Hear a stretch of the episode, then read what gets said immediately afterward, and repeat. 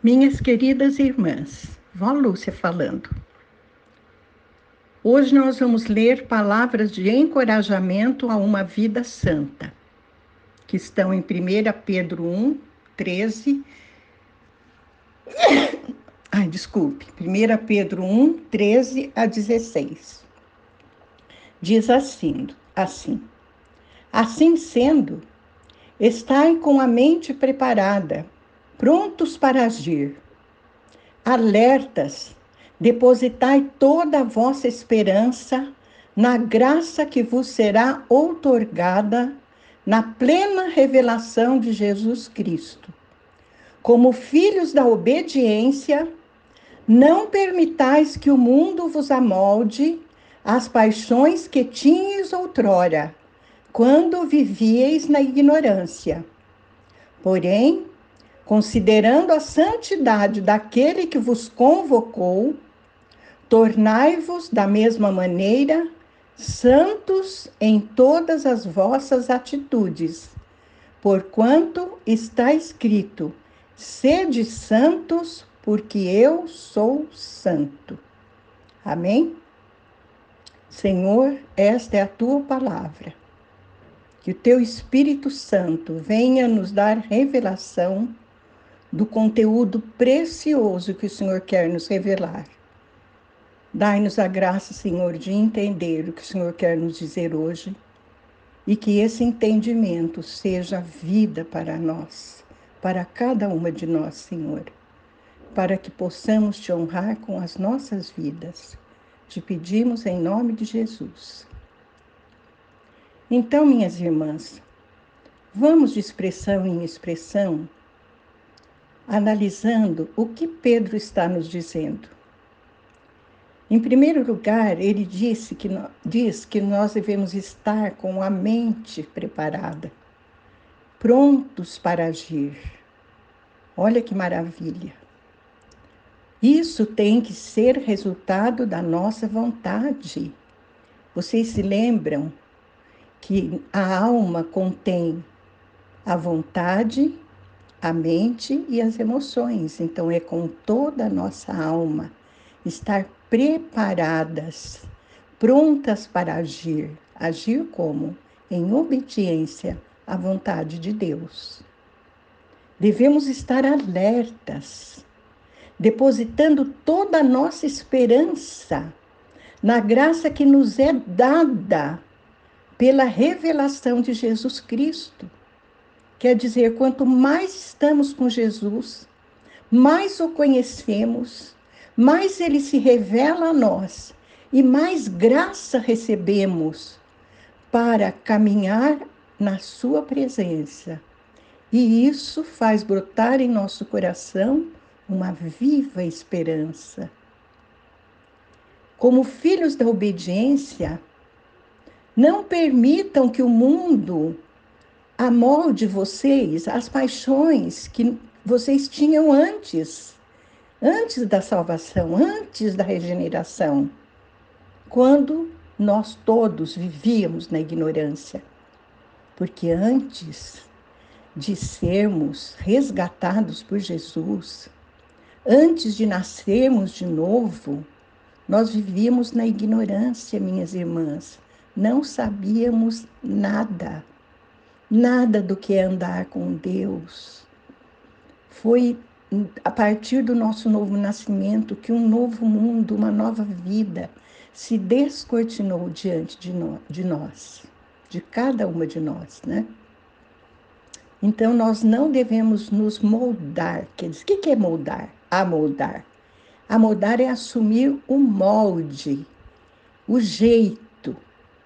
Por exemplo, quando você vai fazer um bolo, você bate a massa e coloca numa assadeira, né? Se você colocar numa assadeira quadrada, o bolo vai sair quadrado.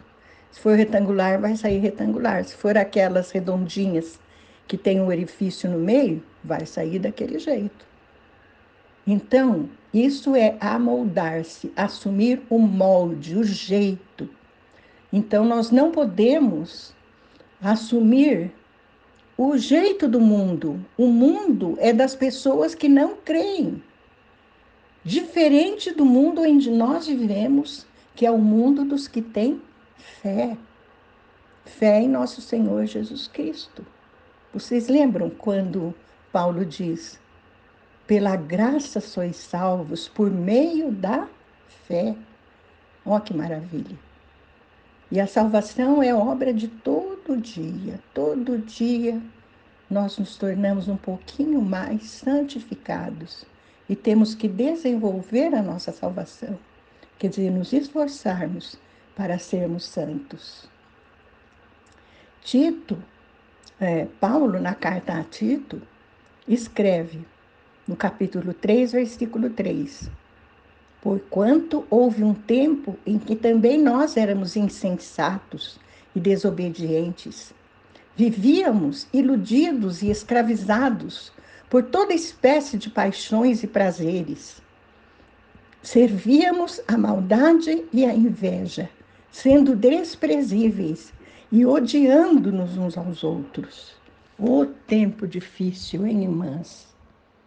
Era um tal de falar mal da vida dos outros, era um tal de querer tudo que saltava à nossa vista. Insatisfação total dentro de nós. Tudo que nós tínhamos era insuficiente.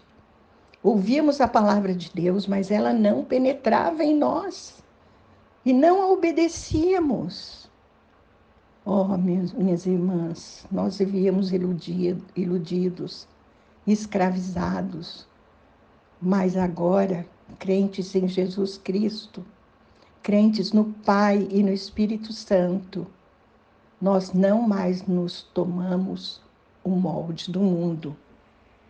Em Romanos 12, 2, Paulo diz: Não vos amoldeis ao sistema desse mundo, de novo a palavra amoldeis, mas sede transformados pela renovação das vossas mentes, para que experimenteis qual seja a boa, agradável e perfeita vontade de Deus. Olha que maravilha.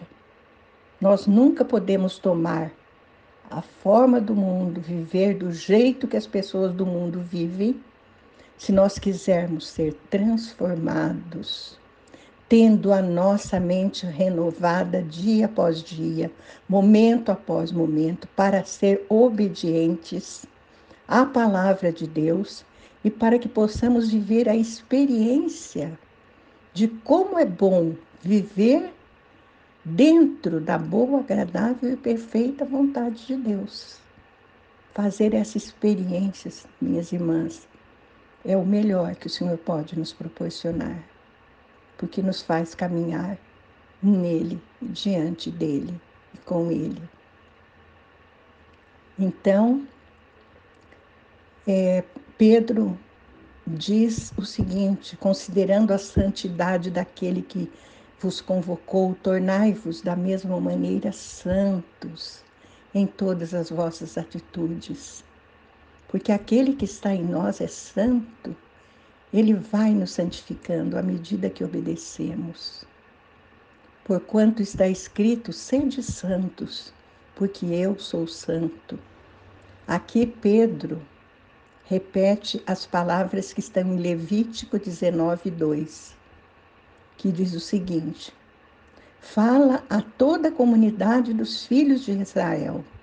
Tu lhes dirás: Sede santos, porque eu, Yahvé, vosso Deus, o Senhor, sou santo.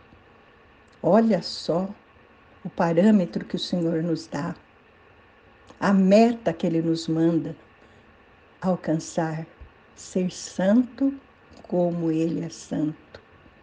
Minhas irmãs, o padrão de Deus é altíssimo, mas Ele vai nos chegar lá pela nossa obediência e por Sua graça e pela fé que Ele despertou nos nossos corações. Amém? Vamos orar. Pai querido, concede-me a graça de viver em santidade como tu és santo.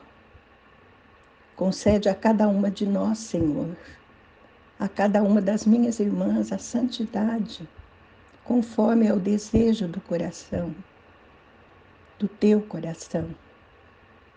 Faz-nos andar de acordo, de acordo com o teu propósito, de acordo com o plano perfeito que tens para a vida de cada uma de nós, que vai nos levar à santidade total, quando o Senhor tiver terminado a obra que o Senhor está realizando em cada uma de nós. Tudo isso te pedimos em nome de Jesus. Amém.